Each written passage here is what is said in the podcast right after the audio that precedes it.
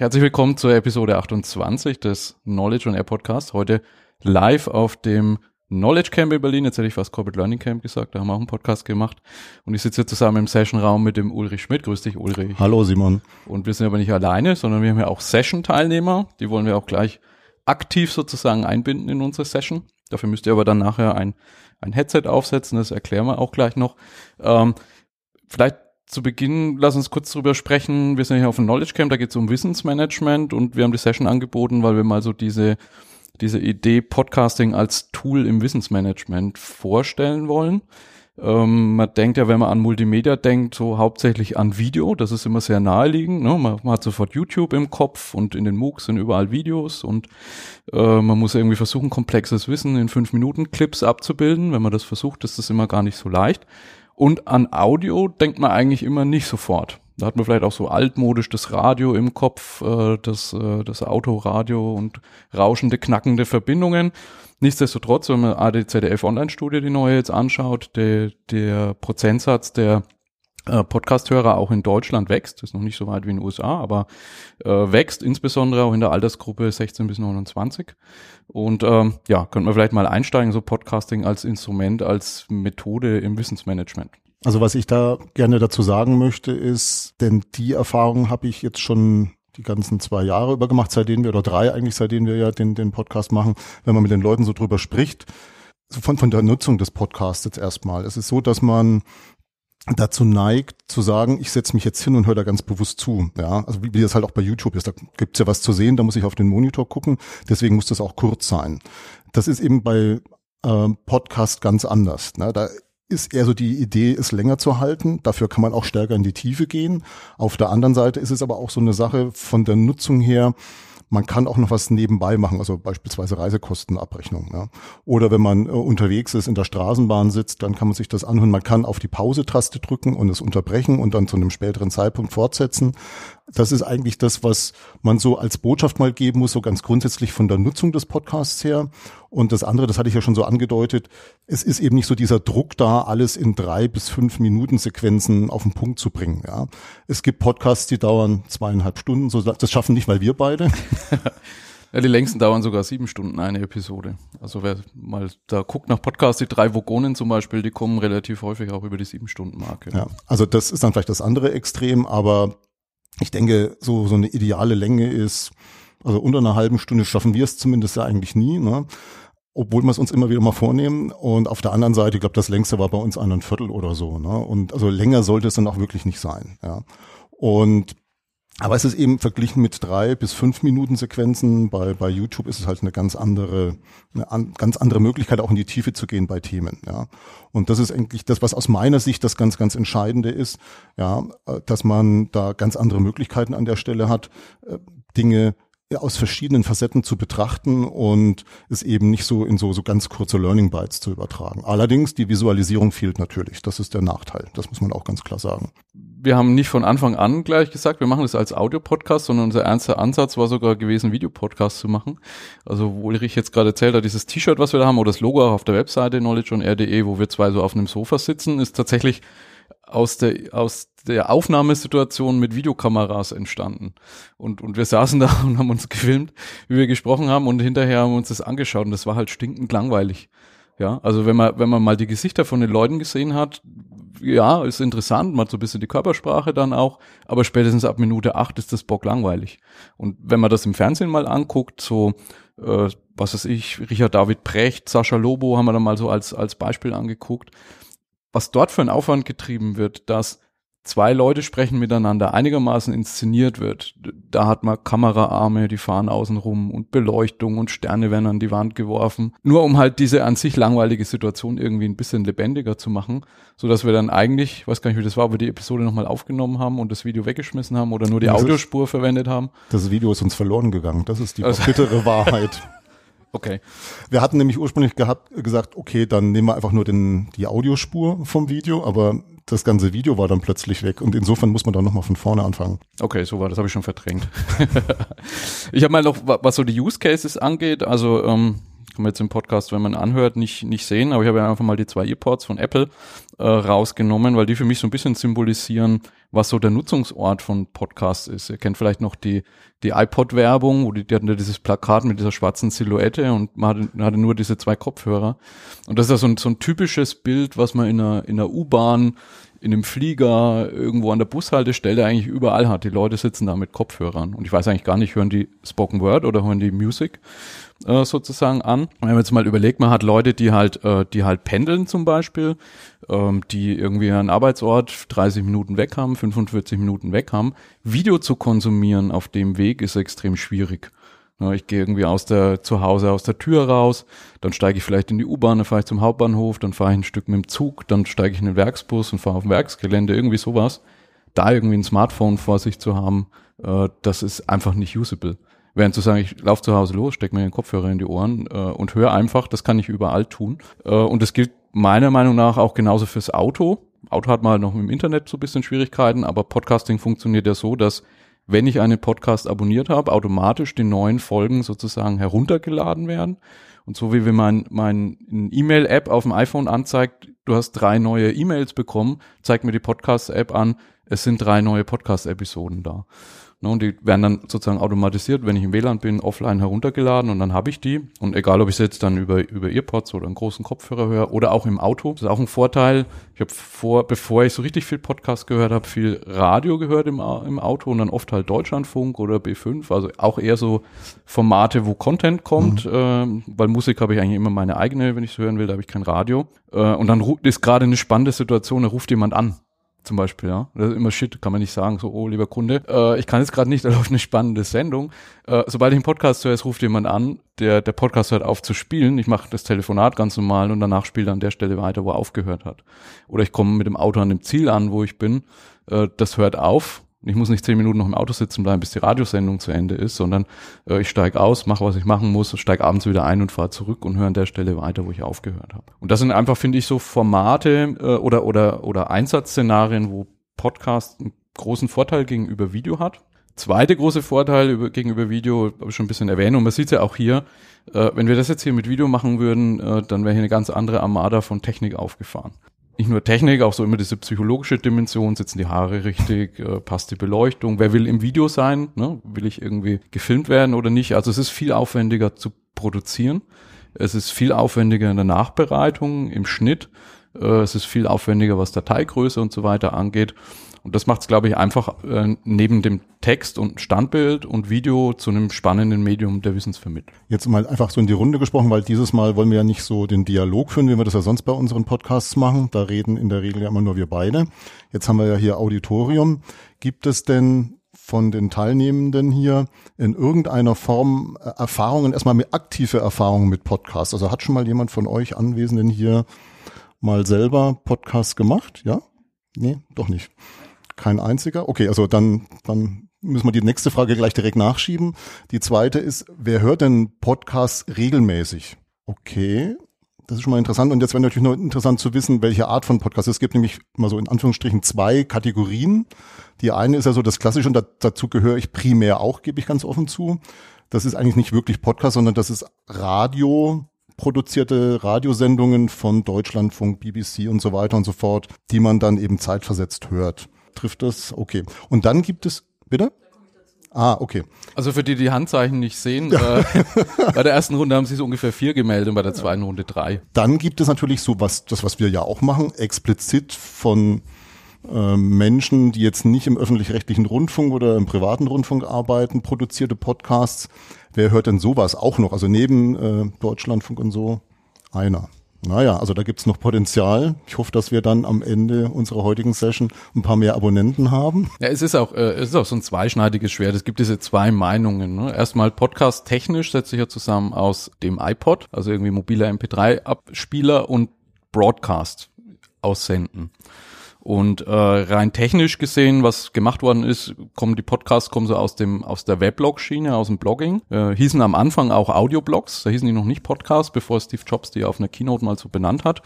Äh, und was halt technisch passiert ist, wir nehmen jetzt hier eine Mehrspur-Audiodatei auf, die kann man hinterher noch nachbearbeiten und am Ende fällt dort eine MP3-Datei raus, so wie ein Musikstück auch habt, was ihr bei iTunes kauft oder irgendwo. Das stelle ich dann eigentlich so ähnlich wie ein, wie ein Attachment in einem Blog bereit. Also Ne? Die, unsere Plattform knowledgeonair.de ist auch ein WordPress-Blog rein technisch äh, und hänge die Audiodatei quasi an diesen Blogbeitrag und über den RSS-Feed des Blogs. Das ist quasi dieser RSS-Feed ist das, was der Podcatcher oder die Podcast-App abonniert. Ne? Und die schaut quasi in dem Feed nach, ist da im sogenannten Enclosure Tag, ist ein bisschen technisch, aber ist da eine, ist da eine MP3-Datei äh, attached, ja oder nein? Und wenn ja, lädt er die runter. Also das ist sozusagen einfach der, das technische Verfahren. So, und jetzt gibt's halt genau diese zwei Lager. Ne? Die einen, die sagen, Podcast grenzt sich ab von Radio. Ne? Das ist einfach, Podcast ist eher dieses private Leute, Fachleute, die über irgendwas sprechen, die das speziell für Podcasts produzieren. Das zweite ist so diese Zweitverwertungsschiene, also lineares Radio, was, was über UKW oder eben digital ausgesendet, gestreamt wird, wo ich sage, Mensch, da läuft jetzt in Bayern 2 genau das Feature um 11 Uhr, da habe ich aber Termin und ich würde es gerne erst um 15 Uhr hören. Na, dann kann ich mir Bayern 2 als Podcast abonnieren und dann kann ich es halt anhören, wann ich will. Zeitsouveränes Nachhören nennt man das auch. Ich denke, das hat man eigentlich, also ich, ich finde immer diese ideologische Diskussion nicht so ganz ähm, zielführend, weil natürlich das auch sehr nützlich sein kann, über das technische Format Podcasts einfach lineares Radio nachzuhören. Gleichzeitig finde ich aber auch diese ganzen Welt der von Laien, wenn man so will, produzierten Podcasts halt auch sehr spannend weil die Massenmedien halt auch immer auf Massenthemen fokussieren. Das heißt, wenn ich mich jetzt speziell irgendwie dafür interessiere, wie ich zu Hause Pale Ale Bier brauen kann, ne, dann kommt vielleicht einmal im Monat im Deutschlandradio fünf Minuten lang ein kleines Feature und ich habe vielleicht einen Podcast, die sprechen zweimal im Monat drei Stunden nur über Pale Ale brauen. Und das ist denn auch scheißegal, ob da äh, 100 oder 200 Leute nur zuhören, im Vergleich vielleicht zu ein paar Zehntausend oder ein paar Hunderttausend im Radio. Aber es ist halt genau diese Nische. Ne? Es ist genau dieses Nischenthema. Und ich denke, wenn man über Podcast als, als Medium der Wissensvermittlung in einem Unternehmen nachdenkt, habe ich fast das gleiche Szenario. Weil ich habe eine Unternehmenskommunikation vielleicht, die auch im Unternehmen erstmal eher auf die Massenthemen fokussiert und sagt, ist das für alle relevant? Also der Vorstand wechselt oder so, das ist vielleicht mhm. für alle relevant. Wenn ich sage, wir haben hier in technischen Teilthema XY, denken wir über das und das nach und das ist schiefgelaufen und das hat funktioniert, ist vielleicht für die Unternehmenskommunikation und die Mitarbeiterzeitung nicht spannend. Heißt aber nicht, dass es nicht fünf, zehn, 15 Leute im Unternehmen gibt, für die das halt absolut spannend ist. Ja, wobei man schon, glaube ich, sagen muss, aus, aus der ökonomischen Sicht heraus betrachtet, sollte man sich schon fragen, also wie, wie groß ist denn so die, die, die Anzahl der potenziellen Hörer, ja? Also für, für einen Kreis von fünf Personen weiß ich nicht, ob es dann nicht wirklich passt, also ob, ob, ob es passt, einen Podcast aufzunehmen. Es ist dann schon wieder was anderes, wenn man über äh, regional verteilt ist ne? und dann auch noch über verschiedene Zeitzonen, dann kann das wieder interessant sein. Also das ist so ein, so ein Anwendungsfall, wo es für mich passt. Aber wenn jetzt fünf Leute an einem Standort sitzen, ja, und da weiß ich dann nicht so genau, ob es wirklich sinnvoll ist, einen Podcast zu machen oder dann doch eher, weil es natürlich auch dann mehr den, den, die Möglichkeit gibt, den Dialog zu führen, ein Meeting zu machen. Ne? Sobald dann eben zum Beispiel dieses Distanzthema kommt und auch so eine bestimmte Größe erreicht ist von, von Personen, dann ist der Aufwand und man ja ist jetzt, haben wir ja schon gesagt, nicht so groß, aber es ist natürlich ein Aufwand, das, das äh, zu erstellen, äh, dann ist der auf jeden Fall gerechtfertigt. Ja? Und wie gesagt, es geht jetzt, also ein, ein Kriterium ist die Zielgruppe, die Größe der Zielgruppe und auf jeden Fall äh, die Verteiltheit der Zielgruppe, äh, regional, international, Zeitzonen und so weiter und so fort. Dann wird's richtig interessant. Ja, und vielleicht auch, also das ist auch so eine Parallele, das hat Podcasting und Blogging, finde ich, gemein für mich, wie es sich anfühlt. Man kann ja ans Blogging auch rangehen mit der Idee, wie kriege ich möglichst viele Leser? Also so, so eine Quantitätsidee. Für mich hat Blogging viel damit zu tun, ich sage immer Konstrukt ähm, Lernen durch Lehren in dem Moment, wo ich mich mit einem Thema so beschäftige, dass ich das mal auf einer halben Seite Blog aufschreibe, reflektiere ich das für mich ganz anders, als wenn ich einfach nur einen Artikel überfliege. Und ich schreibe das in dem Blog auf. Ich könnte das, viele Blogs, die ich schreibe, die könnte ich genauso gut in meinem, in meinem eigenen OneNote machen oder auf einem Notizblog. Ich schreibe es halt dort auf mit der Idee, wenn es irgendjemand anders brauchen kann, ist es da. Wenn jemand anders mich mal fragt dazu, schicke ich ihm den Link.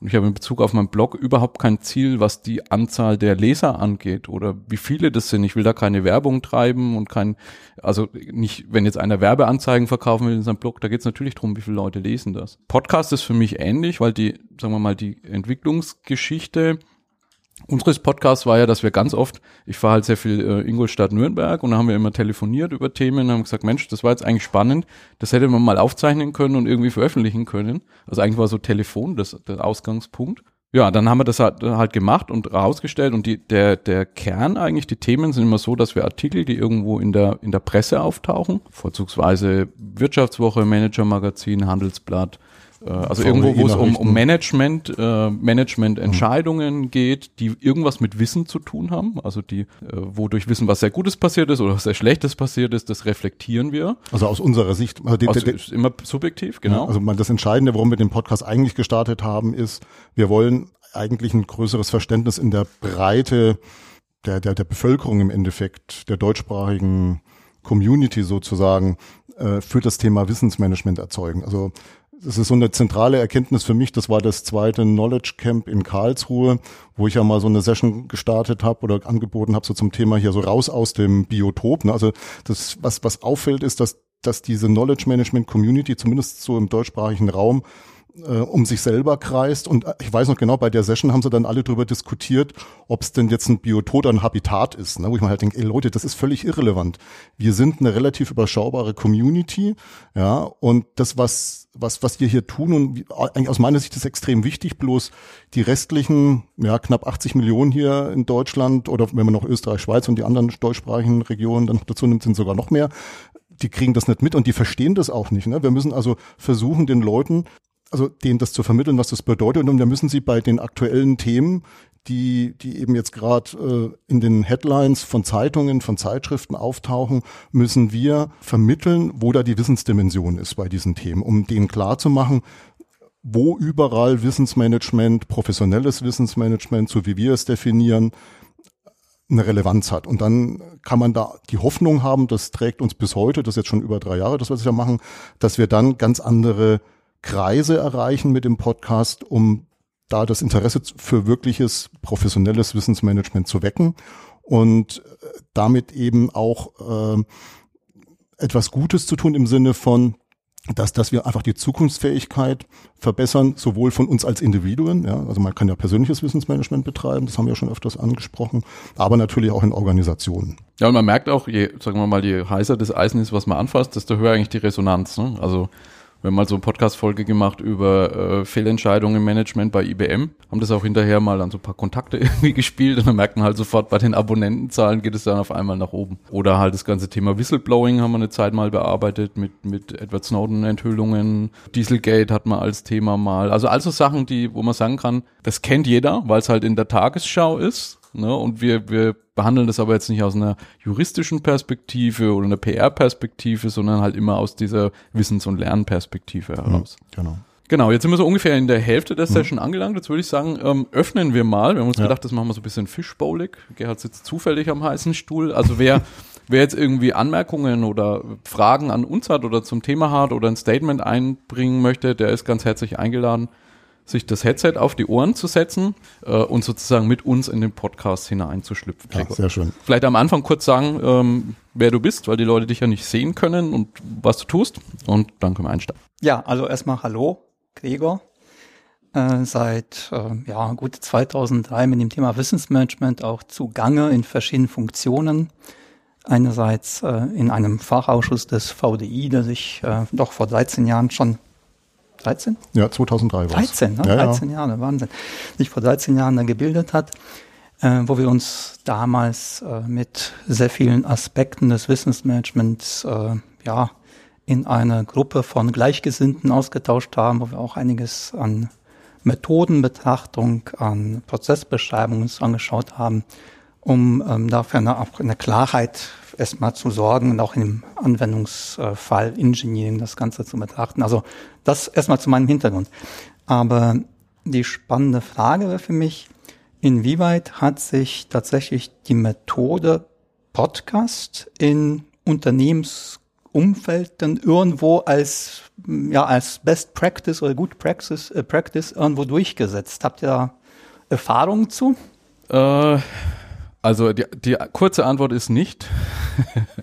ähm, also es ist weit davon entfernt, im Moment Mainstream zu sein. Das hat verschiedene Gründe.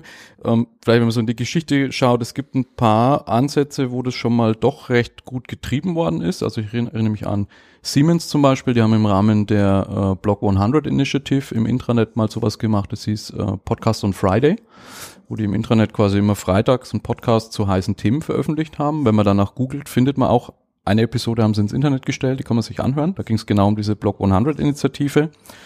Äh, ich weiß, SAP hat es mal eine Zeit lang getrieben, der Thomas Jennewein. Gibt es eine Veröffentlichung dazu auch. Die hatten auch intern dann so, so Podcast-Kits, die man ausleihen kann.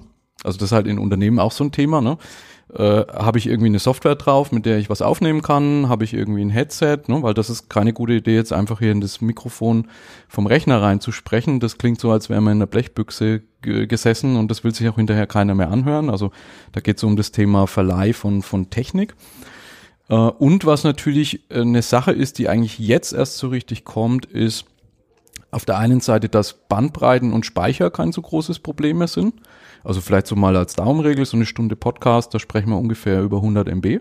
Speicherplatz, den ich brauche. Video wäre ungefähr Faktor 10, also ist ein Gigabyte. Äh, das muss erstmal irgendwo hin.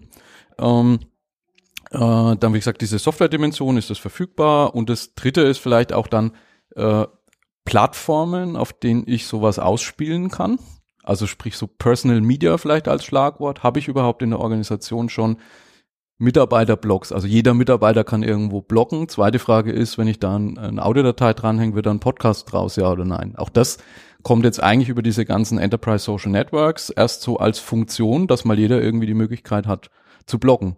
Und das vierte, und das ist dann vielleicht, wenn man jetzt sagt, in den nächsten ein, zwei Jahren wird vielleicht diese, diese technischen Rahmenbedingungen da sein, das ist dann noch die größere Nuss zu knacken, das ist dann dieses kulturelle, nämlich wer hat in der Organisation die Berechtigung, zu Themen zu sprechen? Ja, also wenn da jemand irgendwie, äh, sagen wir mal, jetzt einen Podcast aufmacht und das, da geht es irgendwie um kritische Reflexion der Unternehmensstrategie, äh, könnte ich mir vorstellen, dass er da mit dem einen oder anderen in der Unternehmenskommunikation oder im Management zu tun bekommt. Ja, und das sind, glaube ich, jetzt so Sachen, wo so langsam ne, mit diesem ganzen Augenhöhe, New Work, Partizipation, aber eben auch auf der technischen Schiene äh, die, das Feld günstig wird, um jetzt vielleicht auch noch bei den Innovateuren dabei zu mhm. sein, mhm. was Podcasting im Unternehmen angeht. Also ich glaube, dass das Kulturelle tatsächlich ein ganz wichtiger Punkt ist. Denn es ist ja so ähnlich wie bei Bloggen auch, ja. Also das ist ja auch schon in den Firmen heiß diskutiert, darf man es und wenn ja, wer und äh, darf man es sofort veröffentlichen oder muss da noch jemand drüber gucken, die ganzen Geschichten, ist genau das Gleiche.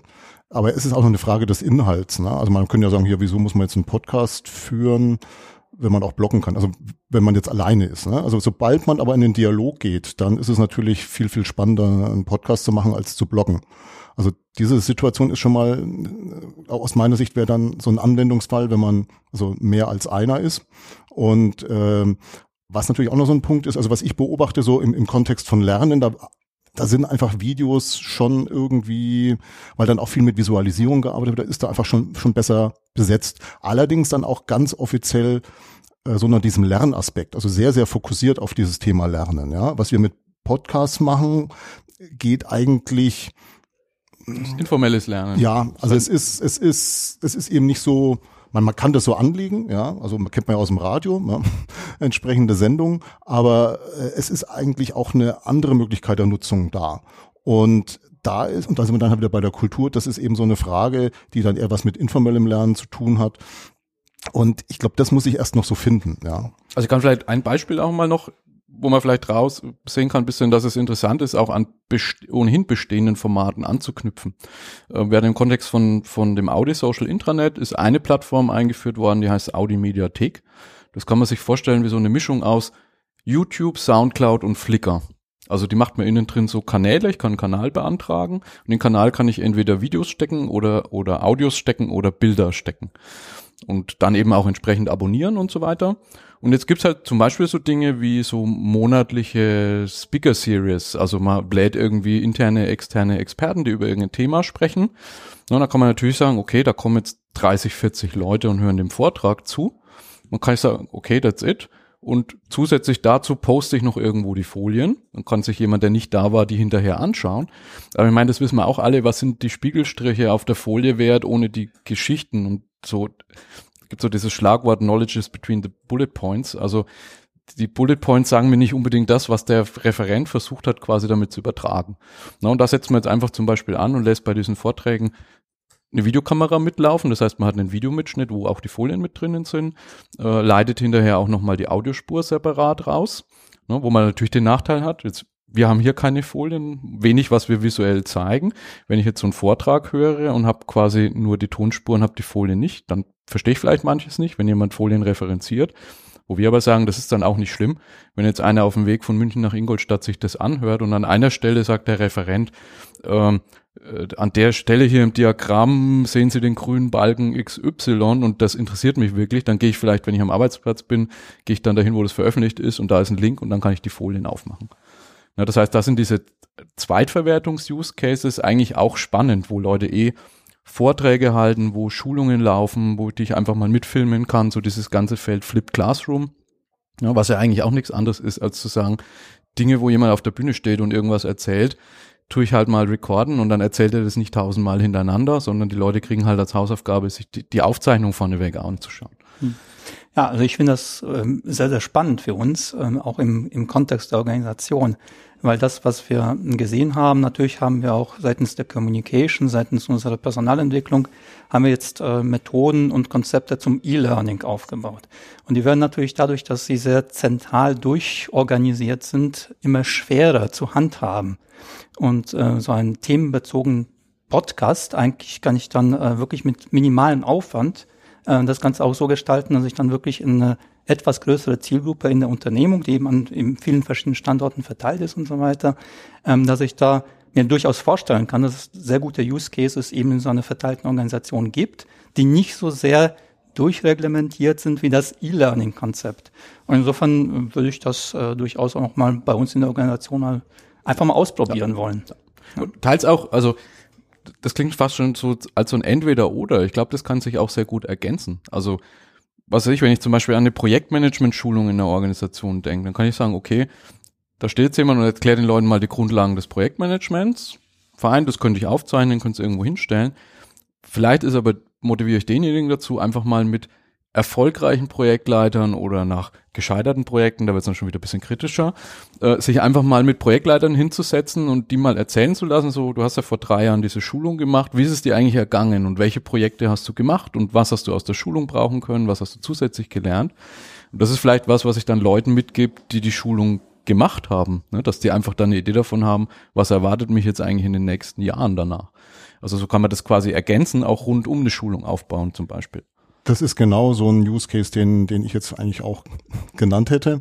Ja, dass man einfach mal offizielles Material auf der einen Seite hat, es gibt ja immer diverse Programme, die dann in, im Laufe eines Jahres in einem großen Unternehmen, zumindest ist es ja immer so, gestartet werden. Da gibt's dann auch äh, die, die, je nachdem, wo man auch in der Organisation dann verortet ist, wird das halt alles zentral gesteuert und koordiniert und dann muss es ja, wie das dann so schön heißt, operationalisiert werden. Das muss also die, die Kaskade, die Hierarchie runtergebrochen werden. Und wenn man dann auf einer Ebene ist, die dann halt nicht mehr so groß ist, dann hat man eigentlich auch nicht mehr so, so eine klassische Öffentlichkeitsarbeit, die dann so schöne Videos drehen kann, die dann, wo das alles schön durchgestylt ist und so weiter und so fort, also auf der Ebene einer Business Unit meinetwegen.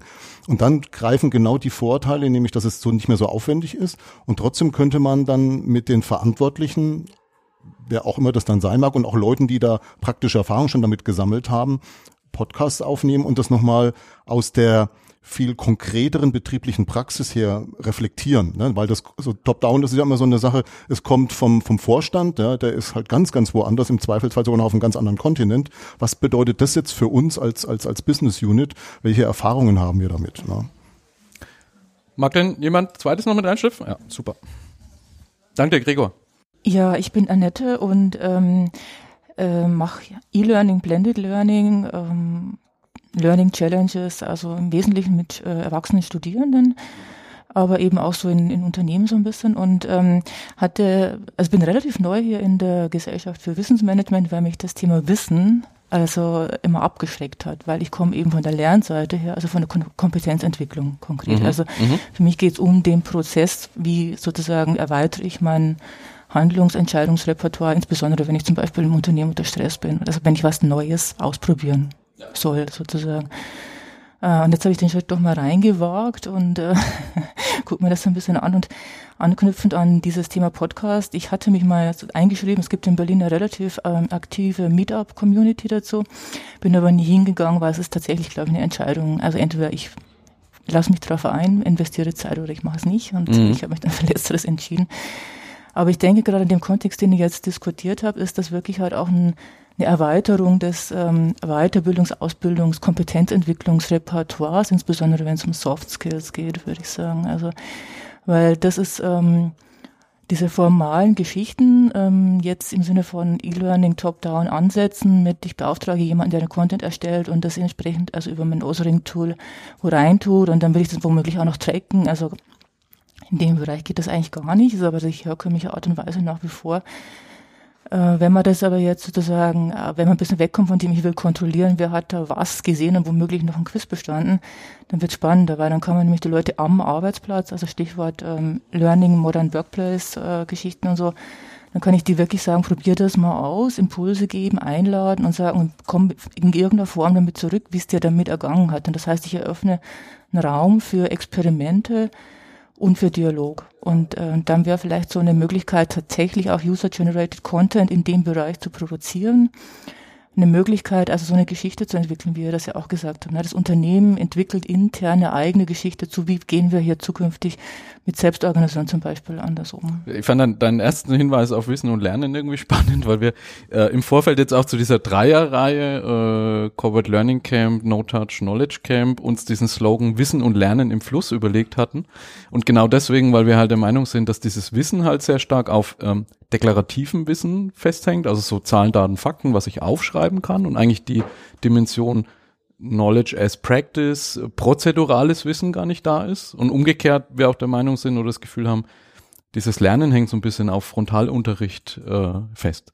Und wenn man da jetzt den Bogen schließt und so im, im, im Lernbereich so dieses 70-20-10-Modell recht vogue, ne, und sagt, das besagt, dass 10% dessen, was wir für unsere Arbeit brauchen, wir eigentlich in so formalen Kursen und so weiter lernen 20 Prozent lernen wir von anderen, äh, Social Learning, und die 70 Prozent lernen wir einfach durch harte Aufgaben, also so Learning on the Job.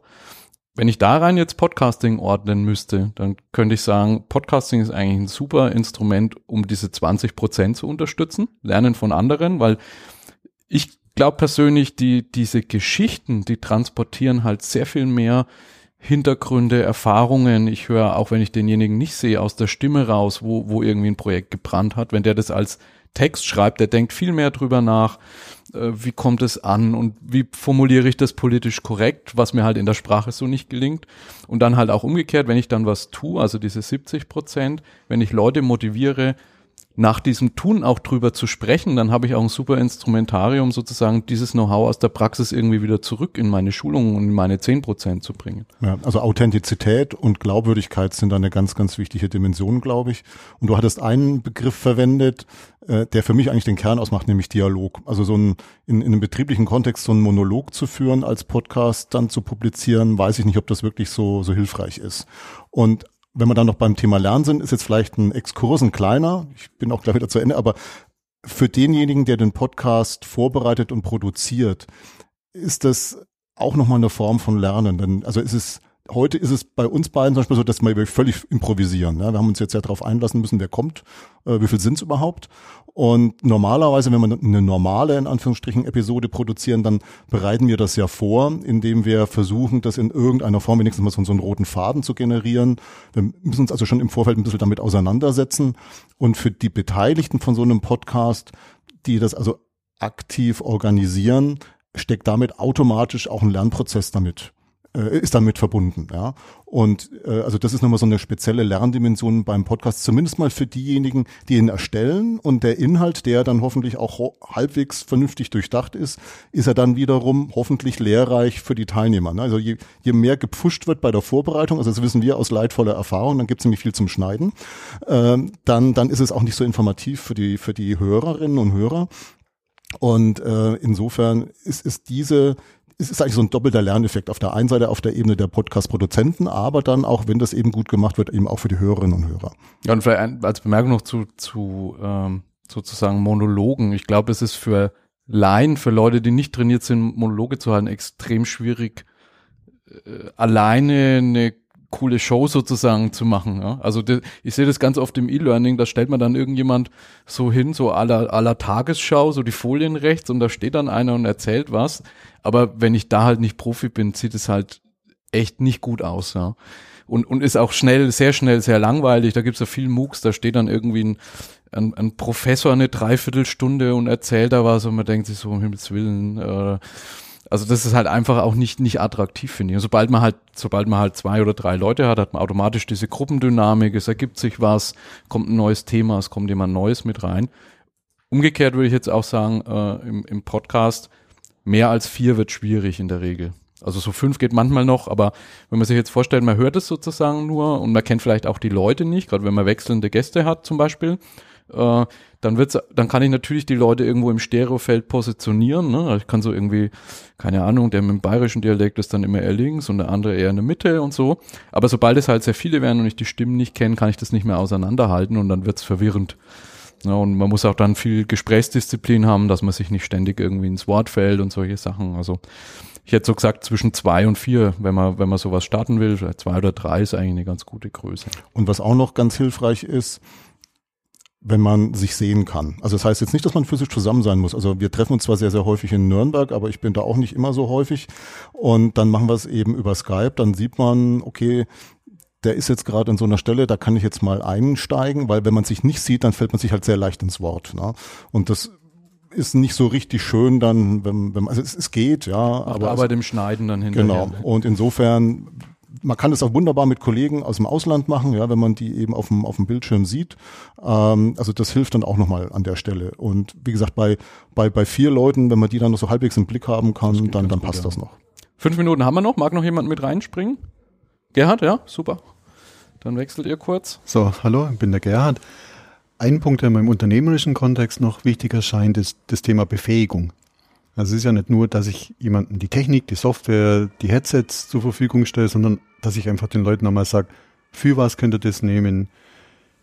Ähm, wie stellt ihr euch an, dass ihr nicht, euch nicht unwohl fühlt? Weil für viele ist das schon ein sehr ungewohntes Ereignis, seine eigene Stimme zu hören. Also jeden, ich glaube, der das zum ersten Mal erfahren hat, denkt sich, ja, wie klingt denn ich? Ähm, Mhm, chaotisch, äh, das kann ich niemandem zumuten. Also einfach mal so eine Art ja, Trainingsformat, Schulung, geschützten Raum, wo die sich mal selber ausprobieren können, wo sie schauen können, ist das was für mich? Wie klinge ich denn überhaupt? Wie ist denn das Ergebnis? Das mal Leuten präsentieren zu können, dass die mal Feedback geben können, ohne wirklich sofort da in der breiten Öffentlichkeit zu stehen und einfach mal das ausprobieren können, um dann auch für sich selber entscheiden zu können, ja, da fühle ich mich wohl in der Situation, das ist ein Format, mit dem kann ich mich anfreunden, das möchte ich mal ausprobieren. Genau, also das ist auf jeden Fall eine gute Idee. Ich kann vielleicht die, so die Geschichte erzählen, wie ich zu diesem Corporate Podcasting gekommen bin. Wir haben im Kontext von dem äh, Adidas Learning Campus Projekt gab es ein Subprojekt, das nennt sich Adidas Media Lab. Und da geht es quasi darum, Leuten beizubringen, wie man Podcast, Screencast, Vortragsvideos und so weiter macht. Was wir da gemacht haben, ist einfach im Learning Campus einmal im Monat so eine Stunde, wo wir am Anfang so 20 Minuten Intro gemacht haben. Also ähm, was gibt's überhaupt alles? Ähm, PowerPoint-Folien vertonen, Erklärvideos erstellen, Screencasts machen, Podcasts machen, so mit ein paar Beispielen. Ähm, was brauche ich dazu? Also so mal gegeben, ich habe ein Adidas Notebook. Äh, was brauche ich zusätzlich? Weil da hängt dann am Ende auch der Verleih dran, ne, wo du sagst, du hast dann irgendwie ein Kit von Sachen, die gibst du jemand in die Hand in dem Koffer, den nimmt er mit und bringt sie wieder mit. Und aber halt auch hinterher dieser Ausprobierraum, wo Leute sich dann halt mal mit ihrem Rechner hinsetzen können, die Sachen anstöpseln, ausprobieren, äh, wo man ihnen so ein bisschen über die ersten Hürden hilft, ne? zu sagen, hier, das sieht vielleicht erstmal äh, komplex aus, aber innerhalb von zehn Minuten weiß ich genau, was ich da machen muss, weil so schwierig ist es dann am Ende auch nicht. Und innerhalb von einer Stunde verlieren die Leute da komplett die Berührängste, dass du sagen kannst, die Technik ist erstmal aus dem Weg. Und dann kannst du dir überlegen, was ist eigentlich ein Format? Will ich ein Interview machen? Will ich ein Gespräch machen? Na, weil das ist, glaube ich, gerade bei Einsteigern oft am Anfang das Problem, die, die, die sehen schon mal in der Technik so einen riesen Berg und kämpfen mit der Technik und machen sich eigentlich viel zu wenig Gedanken über Format und was ist meine Zielgruppe und was will ich eigentlich erreichen. Na, also so, würde jetzt nicht sagen, du brauchst irgendwie zwei Tage Podcast-Schulung für die Leute, aber so ein, irgendwie so eine Intro-Session, wo man sie mal so heiß macht und ein paar Beispiele zeigt, dann zusammen halt mit so einem werkstattartigen Ding, wo man einfach dann mal so hands-on probieren kann und sehen kann, das ist eigentlich gar nicht so schwer, das, das hilft auf jeden Fall. Und da gibt es dann Leute, die haben, die, die sitzen zwei Stunden im, im Learning Campus, haben ihren Podcast fertig am Ende.